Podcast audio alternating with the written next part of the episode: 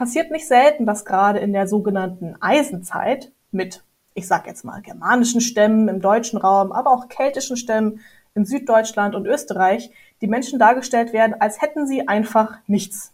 Keine Kleidung, keine Kultur. Also Cäsars Propaganda funktioniert heute immer noch und äh, deshalb gibt es in Film und Fernsehen in Lederbikini bekleidete Frauen und Männer, die halbnackt in Schlachten kämpfen.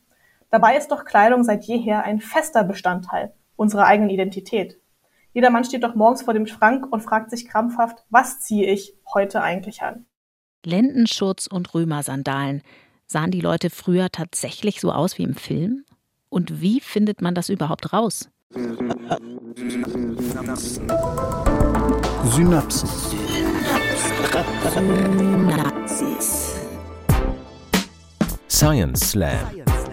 Im Wissenschaftspodcast von NDR Info. Hallo und herzlich willkommen zu einer neuen Folge unseres Science Slams im Podcast. Ich bin Corinna Hennig. Es ist die letzte Folge dieser Staffel. Das heißt, wenn ihr alle sechs Beiträge angehört habt, dürft ihr wieder darüber abstimmen, wer euch am besten gefallen hat. Wo und wie lange genau das geht, das verrate ich am Ende dieser Folge. Jetzt aber geht es erstmal um Kleider, die Leute machen. Heute im Ring. Ronja Lau, Textilarchäologin an der Ruhr-Universität Bochum.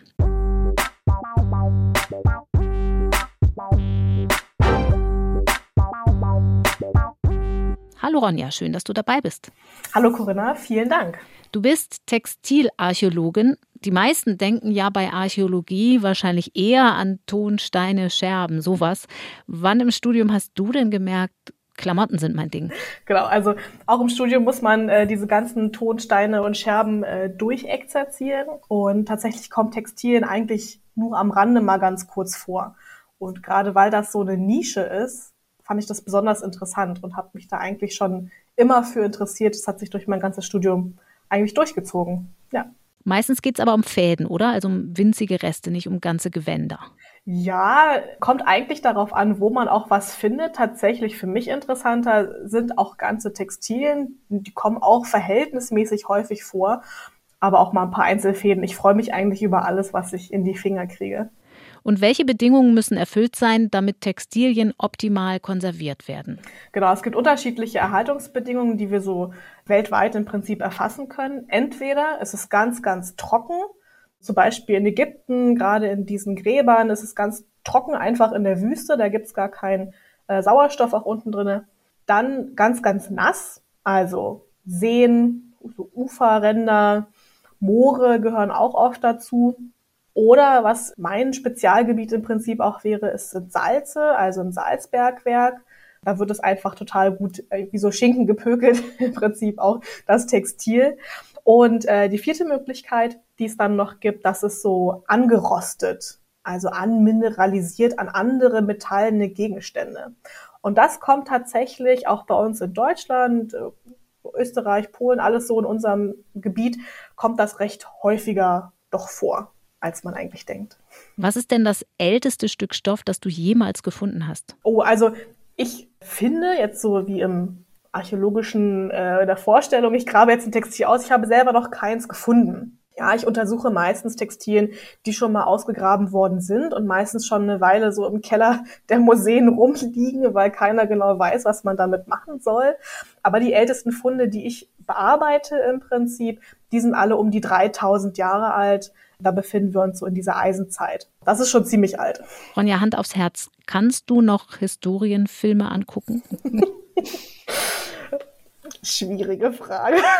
Also, ich bin immer ein Fan davon, äh, Filme und Serien zu schauen und natürlich schaue ich sie mir alle an. Ja, also von gut bis schlecht, ähm, einfach alles durch, um auch ja ein bisschen mitsprechen zu können. Und weil es mich natürlich auch immer interessiert, auf was für einem Stand ist denn diese ganze Filmindustrie gerade? Wer berät äh, auch manche Filmproduktionen? Da gibt es ja auch einige Firmen, die das ganz gut machen. Einige machen das dann wieder ganz schlecht. ja, ist schon immer ganz spannend, das doch zu beobachten. Okay, das heißt, die Antwort lautet, ja, du kannst sie angucken, aber wahrscheinlich manchmal unter Schmerzen. Ja, ja, ja, also manchmal tut es mir schon ein bisschen weh. Dann also Film ab für dich. Ringfrei. Für Ronja Lau mit Lederbikini in der Eisenzeit?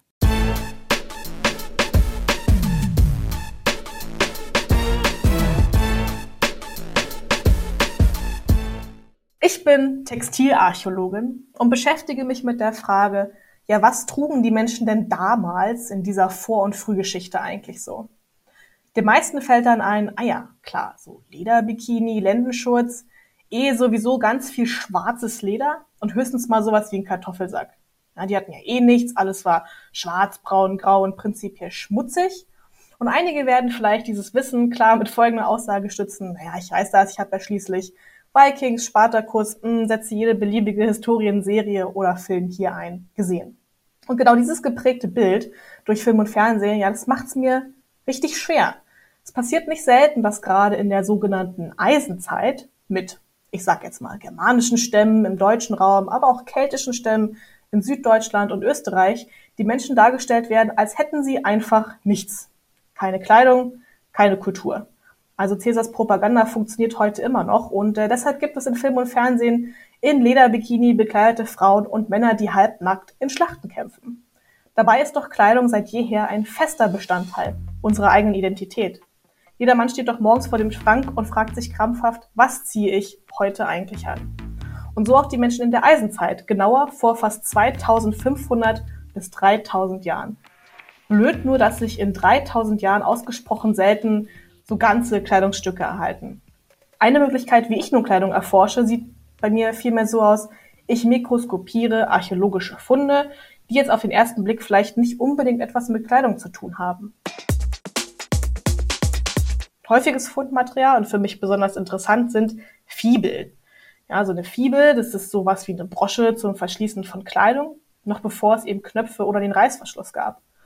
Oder die haben so eine Nadel und mit der sticht man eben durch den Stoff durch und befestigt dann zum Beispiel einen Mantel. Und genau da finde ich manchmal auch einen Fetzenstoff dran. Eine zweite Möglichkeit, wo ich noch Stoff finde, das sind Salzbergwerke. Ja, wir haben in Europa, genau in Österreich, zwei Salzbergwerke aus der Eisenzeit. Einmal Hallstatt und dann den Dürnberg. Und die liegen, ehrlich gesagt, für die prähistorische Welt und auch eigentlich aktuell so mitten im Nirgendwo. Und da ist sonst nichts. Und der Dürnberg, das ist so ein Salzkammergut, paar Minuten südlich von Salzburg. Ja, aber das Salz war schon immer so wichtig für die Menschen, dass sie eben trotzdem dahin gegangen sind. Und da finden sich einige sehr wunderbare Textilien. Die sind ganz farbig. Rot, blau, grün, gelb und auch noch sehr flexibel. Mit den unterschiedlichsten Mustern drauf. Gestreift, Karo-Muster in allen Variationen. Die sind wirklich richtig super schön. Und da macht es auch Spaß, damit zu arbeiten. Und man bekommt schon auch ein erstes Bild, wie es eigentlich ausgesehen hat in dieser Eisenzeit. Warum ist das so? Naja, das Salz da drinnen, das macht alles nicht nur eben so Schinken richtig, richtig lange haltbar.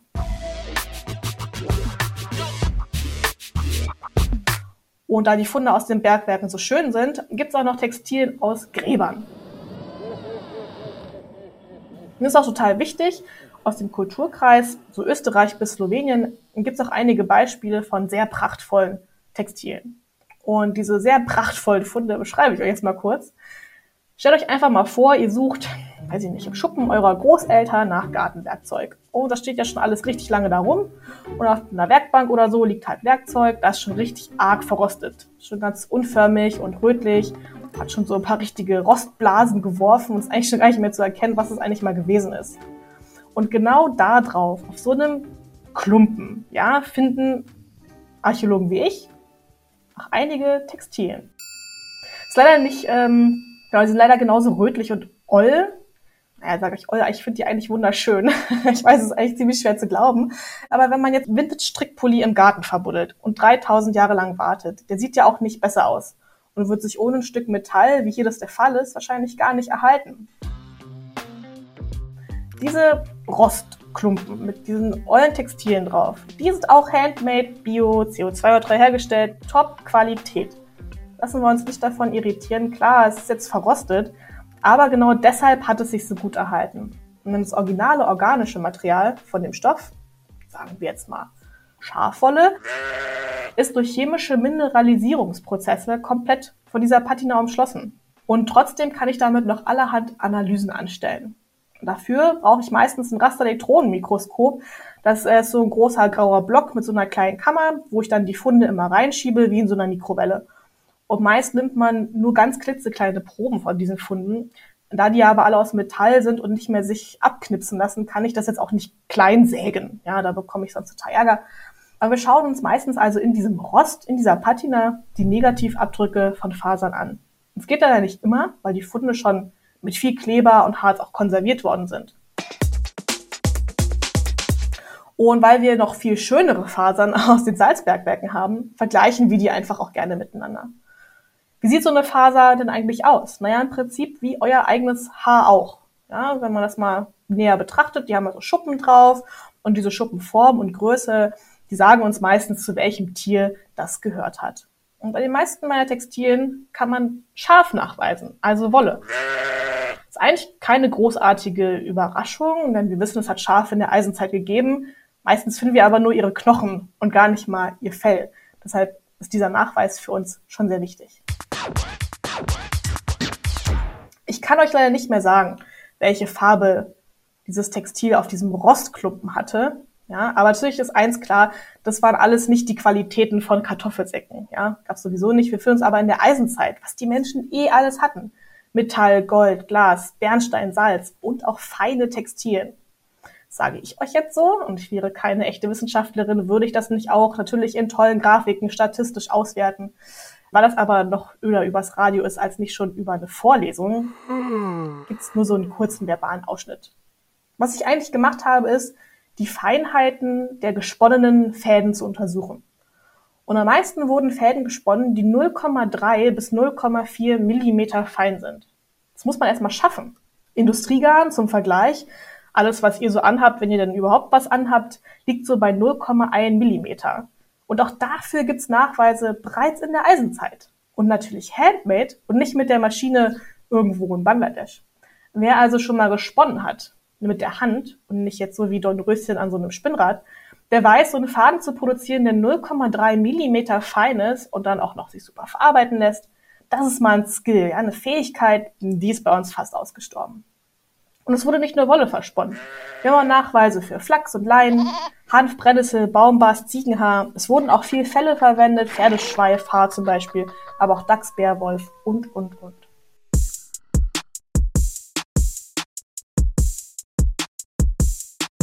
Leider hat sich der Mensch so ein bisschen in seiner Art von diesem Verhalten entfernt und benutzt heute kaum noch Wolle und pflanzliche Fasern.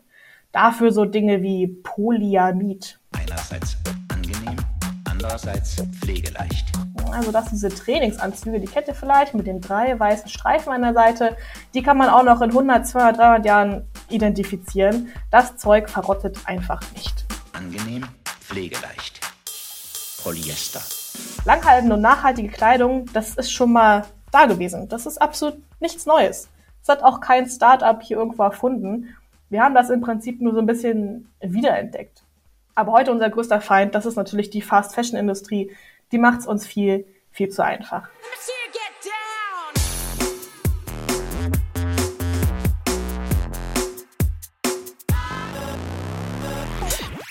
Jetzt will ich euch aber gar nicht so deprimiert zurücklassen, sondern euch viel mehr lieber ein ganz tolles Bild malen, wie wir Archäologinnen uns die Menschen in der Eisenzeit eigentlich vorstellen. Und das basiert unter anderem natürlich auf den ganzen Funden, die wir haben, aber auch auf Abbildungen von Menschen, die in ganz Südosteuropa dargestellt sind. Als Grundlage für in diesem Fall Frauenkleidung dient eine Art Kleid, genannt Peblos. Im Grunde ist das nur ein Stück Stoff, der ist rechteckig und den näht man an der Seite zusammen, sodass er eine Zylinderform bekommt. Und man steckt oben seinen Kopf durch und gürtet dann dieses weit fallende Kleid. Der Stoff selber ist kariert. Auf der orange-roten Grundfarbe ergibt sich das Karo-Muster aus dunkelroten und hellgrünen Fäden. Das klingt jetzt ziemlich funky, ist aber durchaus üblich. Und das Karo-Muster, das haben auch nicht die Schotten erfunden, das gab es auch schon vorher. Der Gürtel, mit dem das gegürtet ist, der hat Ähnlichkeit mit diesem blinkenden und glänzenden Boxergürtel. Das ist eine rechteckige Platte, etwa so groß wie so ein Frühstücksbrettchen, aus poliertem Messing oder Bronze. Und das glänzt ganz toll, so wie Gold in der Sonne. Und als Verschluss, damit das Kleid an den Schultern rechts und links nicht runterrutscht, da befinden sich diese Fibeln. Äh, ihr erinnert euch hoffentlich daran. diese Fibeln nennen sich im Englischen auch Boat Fibula, da sie geformt sind wie so ein geschwungener Schiffsrumpf, ebenfalls aus Messing oder Bronze und ganz glänzend poliert. Als Kopfbedeckung trägt man eine Art Schleier, so dünnerer Wollstoff in einem zarten Hellblau gefärbt, legt sich in schönen Falten um den Kopf und um die Schultern. Und getoppt wird das ganze Outfit mit bunten Perlenketten in knalligen Farben, in Rot und Blau aus Glas. Jetzt erinnern wir uns noch mal ganz kurz an diesen Lederbikini. Also ich hoffe, ihr habt diesen Unterschied doch bemerkt. Und genau dieses Bild möchte ich euch jetzt mitgeben für die Eisenzeit. Ja, vergesst ruhig den Rest. Erinnert euch an das bunte, karierte und glänzende Outfit aus der Eisenzeit. Solltet ihr es euch eh auch mal richtig anschauen wollen, könnt ihr auch einfach meinen Instagram-Account besuchen. Bleibt einfach gesund, hört auf die Wissenschaft. Vielen Dank.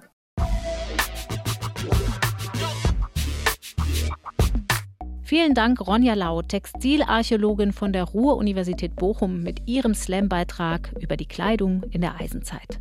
An dieser Stelle wie üblich der Hinweis in eigener Sache. Äußerungen im Podcast Science Slam geben ausschließlich die eigene Auffassung der Teilnehmer wieder.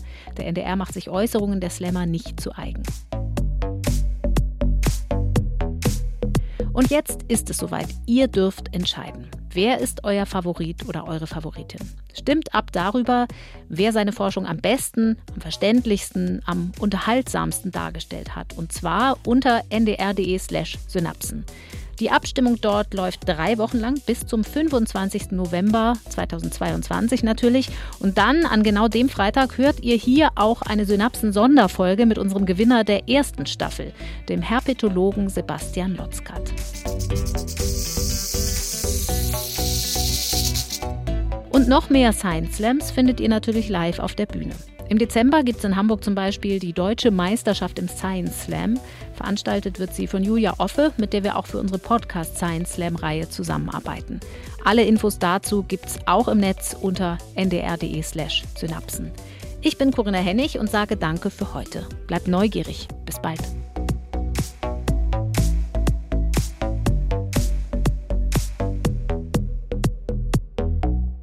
Synapsen Science Slam, ein Podcast von NDR Info.